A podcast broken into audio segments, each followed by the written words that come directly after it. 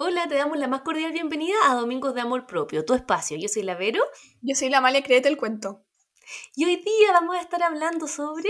Pasar tiempo contigo. Oye, es un tema que a mí me encanta. Es tan simple, pero es tan importante pasar tiempo con uno mismo. Y como que nos da miedo pasar tiempo con nosotros mismos. Como que es como, me voy a quedar sola, qué lata. Y es como, ¿por qué qué lata? ¿Te gustaría estar con... ¿Te debería gustar estar contigo, pasar tiempo contigo? ¿No te diría por qué avergonzar?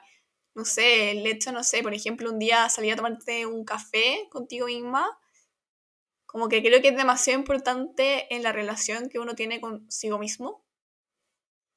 Sí, quisimos poner este tema hoy día precisamente por eso, porque en la relación con nosotros mismos no la podemos construir digitalmente, no la podemos construir en base a otras cosas o en cosas externas, sino que precisamente se construye en base al tiempo que pasamos con nosotros mismos, así como construimos cualquier vínculo. Por ejemplo, no sé, mi vínculo con la Malia, nuestro vínculo se ha construido en base a que hemos pasado tiempo juntas, que hemos conversado, que hemos hecho cosas, que de repente, no sé, crear el podcast, etc. Entonces, en la medida en que hemos pasado tiempo juntas, hemos creado un vínculo y lo mismo pasa con nosotros mismos.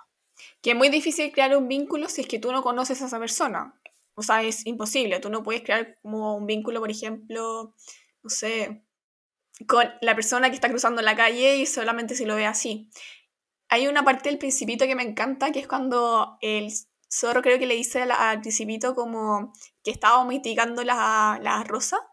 O sea, no, no, su relación, estando mitigando su relación, y le preguntaba como si es que lo iba a echar como de menos, y decía como no, porque no hemos creado un vínculo, para que yo te eche de menos. Y al final es eso. Uno tiene que pasar tiempo con uno y como domesticar a esa persona. Sí, eh, en el fondo, en la medida en que pasamos tiempo con nosotros mismos, vamos cultivando nuestro vínculo, vamos conociéndonos más y vamos creando una relación en base también a la calidad de ese tiempo y a no hacerle el quite, porque muchas veces también cuando estamos solos, le hacemos el quite, entonces ¿qué decimos? Ah, voy a revisar redes sociales. Voy a revisar las ah, redes sociales sí, voy a llamar a una amiga. Entonces al final no es tiempo contigo. Claro, estáis solo a lo mejor, pero quizás estás evadiendo ese momento. ¿Y por qué crees tú, Amalia, que a lo mejor evadimos ese tiempo solo? Yo creo que evadimos el tiempo solo porque nos da miedo encontrarnos, conocernos. Como, no sé, saber quién nos podemos pillar, si es que nos gusta lo que nosotros vemos nuestro ser, si es que no vamos a pillar con ciertos traumas, si es que no vamos a empezar a pensar mucho sobre el pasado, sobre el futuro y nos empezamos a angustiar. Yo creo que en el final, al fin y al cabo, es miedo. Miedo a lo desconocido. Como es como, por ejemplo, creo que es lo que pasa muy parecido como cuando uno conoce a una persona, como para una relación de pareja. Pasa lo mismo, te da miedo como lo que te puedes encontrar con cierta persona, sufrir, pasarlo mal. Y solamente pensamos en lo negativo. Creo que también nos pasa eso con nosotros mismos, que pensamos solamente en lo negativo de si es que nos encontramos con nosotros mismos. Sí, em, yo siento que el vincularnos eh, nos invita a ser vulnerables. Cuando yo me vinculo con otra persona, soy vulnerable con esa persona. Y ojo que también pasa lo mismo en el vínculo con nosotros mismos. Cuando yo me vinculo conmigo, estoy obligada a mirarme, a mirarme honestamente, a ser vulnerable, a ver mis luces, pero también ver mis sombras. Y muchas veces no queremos hacer eso y por eso también le pasamos, le sacamos el quite. Nos da miedo conocernos, que creo que la magia y de todo. Como lo que vamos a encontrar. sí, te da miedo saber eso, lo que vas a encontrar, quién eres, en lo que quieres hacer en tu vida y como todas esas como preguntas que en verdad está demasiado bien que te tienes que hacer porque no puedes no saber qué es lo que quieres en tu vida. Y creo que si es que no lo sabes, este es el momento para que empieces a ver qué es lo que quieres hacer con tu vida. Quizás no vas a saber hoy día, pero quizás sí mañana o pasado mañana. Pero vas a terminar sabiendo y te vas a terminar conociendo a ti mismo. Que este que la otra vez estaba con una amiga y estábamos hablando del tiempo, que muchas veces eh, no sé, estábamos justo poniéndonos de acuerdo para algo y salió como esta frase, no, es que no tengo tiempo. Y qué increíble de repente cómo llegamos al no tener tiempo si todo el tiempo es de nosotros. Pero claro, estamos tan como trabajando con responsabilidades, que haciendo cosas, que estudiando, que muchas veces como que perdemos esta noción del tiempo y perdemos obviamente también estos espacios. Si a veces perdemos juntarnos con una amiga, obviamente también perdemos los espacios personales. Entonces creo que es súper importante como tratar de, dentro de lo posible, darles prioridad porque es un espacio necesario, como para decantar, para para procesar nuestras emociones, para procesar lo que estamos viviendo, porque de lo contrario pasa lo que hemos hablado en todos los capítulos para atrás, que es empezamos con este piloto automático. Y un tema súper importante, todos tenemos tiempo de una hora o media hora al día para ver las redes sociales, pero no tienes tiempo esa media hora o una hora para estar contigo mismo. ¿En serio? Es una excusa. De verdad que es una excusa. Porque tú sí o sí tienes media hora para ver las redes sociales, para ver WhatsApp, para ver Instagram, para ver lo que quieras y para procrastinar, pero creo que es mucho más importante esa media hora, usarla bien. No sé, ver, por ejemplo, el cuaderno terapéutico del Avero, comprarlo, oh. usarlo, escribir. O si es que no tienes plata para eso, no importa. Busca una libreta, una hoja o un papel y empieza a escribir preguntas que te quieres hacer a ti mismo. Sí, mira, y ahora yo voy a hablar por la gente que no tiene tiempo o que no tiene tanto tiempo, porque yo también igual estoy súper sobrevendida y tengo poco tiempo. A mí me pasa que antes yo tenía harto tiempo, pero no sabía que tenía harto tiempo antes de ser mamá. Como que uno no, no sabe, como que uno, como el tiempo es tan tuyo que uno como que lo da por sentado, entonces no lo valora. Y ahora que soy mamá, que estoy trabajando, que estoy a full y que tengo poco tiempo, te juro que cada minuto que tengo libre lo valoro tanto, tanto, tanto, que digo, pucha, ¿cómo no lo supe antes?